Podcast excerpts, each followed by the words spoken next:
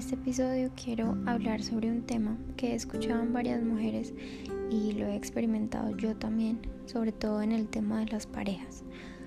Pero es un arquetipo o un patrón que entrelaza varios aspectos de nosotras mismas. Creo que la mayoría de mujeres ha experimentado la sensación de querer cuidar a alguien como si fuese una mamá se siente como un instinto protector, una sensación de querer que el otro esté bien. Suele suceder muchísimo con las parejas. Sentimos que sabemos lo que les hace bien, lo que deben hacer, lo que deben tomar, las mejores decisiones para su vida. Y saben que yo siento que en parte puede ser así. Porque las mujeres tenemos una conexión espiritual un poco más elevada actualmente y no porque seamos más o menos, sino que parte de nuestro ciclo menstrual se centra en recibir mensajes también. Nuestra fase menstrual y premenstrual aumentan, por decirlo así, nuestras habilidades psíquicas. Los sueños aumentan, nos conectamos de una manera diferente con nuestra realidad. De hecho, Hace muchísimo tiempo los oráculos eran mujeres que usualmente estaban menstruando o las mujeres del pueblo se alejaban cuando esto sucedía porque iban a recibir los mensajes en busca del bienestar de, su grupo, de su comunidad. Teniendo en cuenta esto, pues muchas veces sentimos que sabemos todo o que tenemos un poco más de claridad. Cuando las mujeres se vuelven madres, en ocasiones se encierran en su manera de cuidar a sus hijos y es completamente válido. Después crecen y la maternidad se convierte en el día a día. Ponte los zapatos, ven a comer, tómate esto que te hace bien, tienes que hacer esto, no olvides llamar a tal persona. Se habrán dado cuenta que las mujeres tienden a hacer esto con sus parejas también. Se vuelven madres de sus parejas. Este instinto se convierte en la totalidad de lo que son las mujeres y creo que todos conocemos el ejemplo de la que se abandonó por cuidar a otros si es que esa mujer no eres tú la que sacrifica sus deseos por los otros, la que prefiere no comprarse algo por dárselo a otra persona, la que no tiene tiempo de hacer ejercicio o arreglarse como guste por los afanes del día. Primero, absolutamente todo, menos yo. En el caso de que tu pareja sea hombre, cuando te pones en el papel de madre, no lo dejas crecer, no lo dejas ser hombre, porque constantemente estás recordándole ese arquetipo de madre. Tanto en la mente de los hombres como de las mujeres hay cierta disociación entre la mujer madre y la mujer sensual o sexual. Es como si, si no convivieran, es, a veces se hace difícil eh, integrar a esas dos mujeres. La sensualidad de una mujer se pierde cuando está constantemente maternando todo. A muchas mujeres les ha pasado que tienen parejas que se parecen mucho a sus padres y lo mismo sucede con los hombres. Cuando encontramos una persona que nos muestra esa autoridad paternal o maternal, actuamos como niños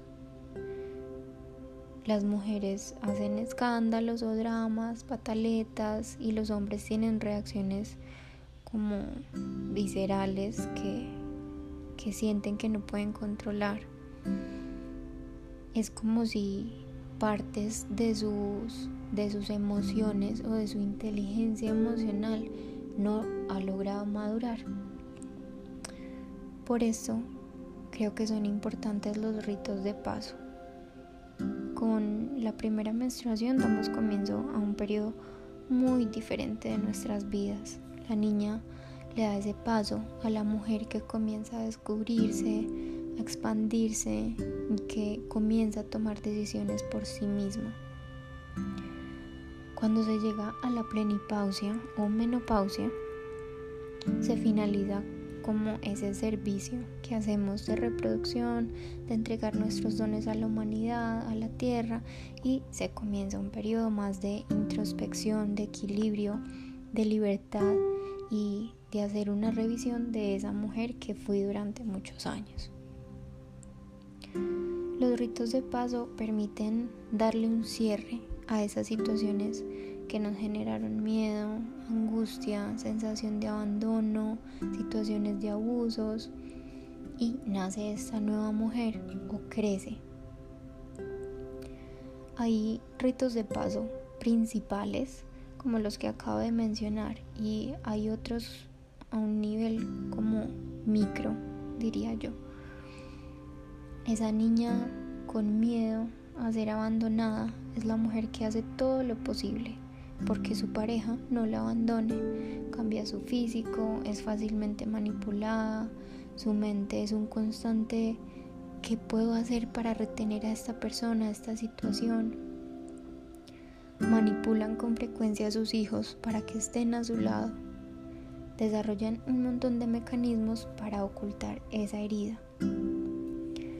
Los abusos generan otro montón de patrones que pude compartir en el episodio anterior por si lo quieres escuchar.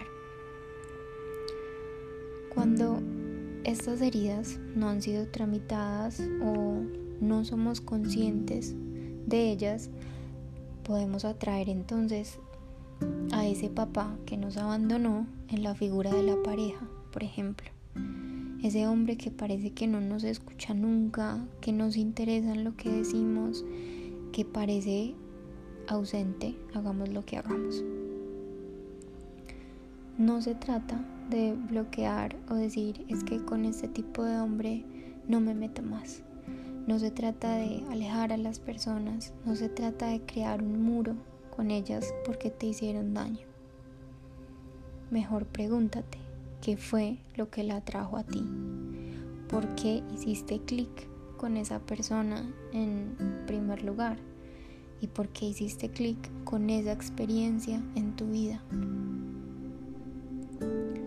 Porque tomar la decisión de crear un montón de muros porque estás dolida, aunque es válido, creo que a la larga es más doloroso y no necesariamente sirve porque vas a seguir encontrándote con lo mismo y vas a volver a decir, ya no creo en el amor, ya no creo en mí, es que es muy difícil confiar en la gente.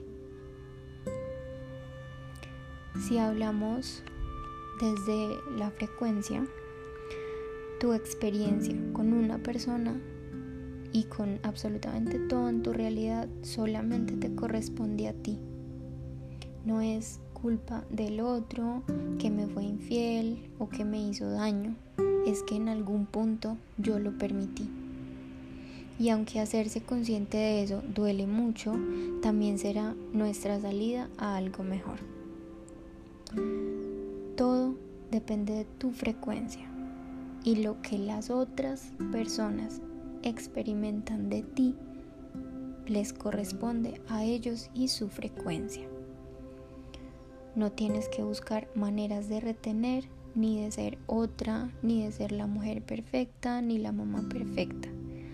Todas esas maneras, pues al final son como actitudes de una niña que desea complacer a sus padres buscando su aprobación mediante las acciones, mediante el esfuerzo, mediante la lucha.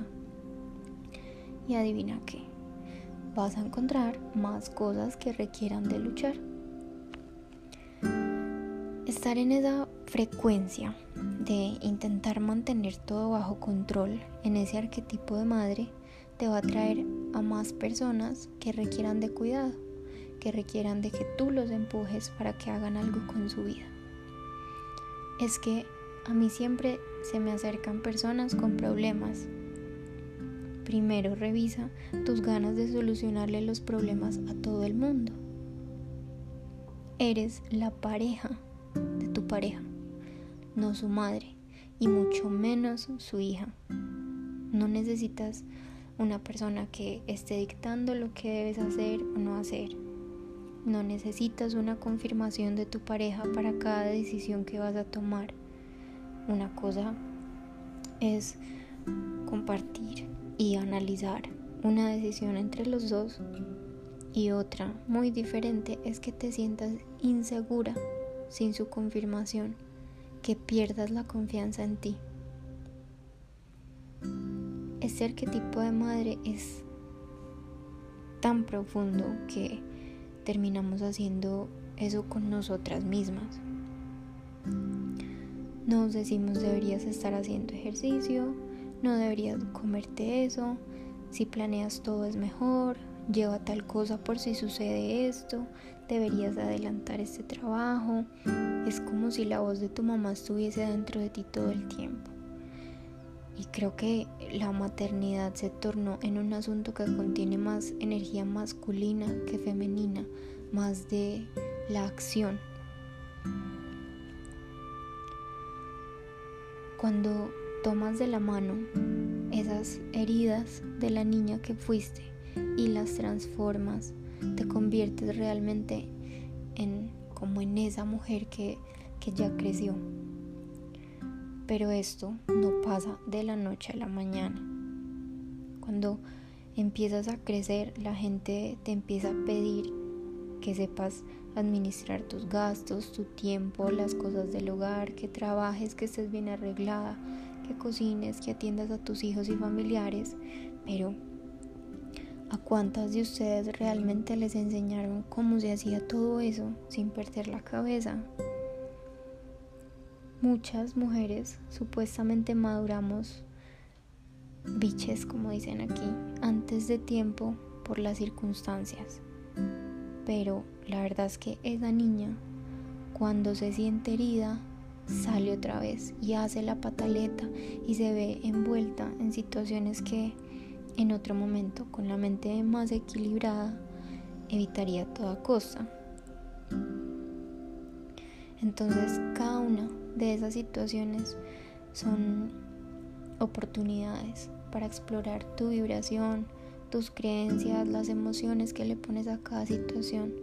Es una oportunidad para divertirte, recreando a la mujer que quieres ser, de intentar algo nuevo, de intentar maneras distintas de interactuar con las personas, con tu pareja, contigo misma, cómo realmente quieres maternar y si quieres o no hacerlo. Es una oportunidad para divertirte recreando a esa mujer que quieres ser. Ser consciente de todo esto a veces puede ser mucha información o puede ser se puede sentir como algo en lo que te sientes confundida, pero la verdad es mucho más fácil ir paso a paso, analizar cada situación y decir, bueno, yo ya no quiero actuar de esta manera. Desde hoy voy a intentar hacer esto diferente y ya, date el tiempo de explorar eso, de mirar cómo te va, de mirar cómo cambia tu realidad. Es una oportunidad para que tú decidas y encuentres tu poder de, de hacer de tu experiencia aquí, de tu vida, algo feliz que te haga sentir plena y completa.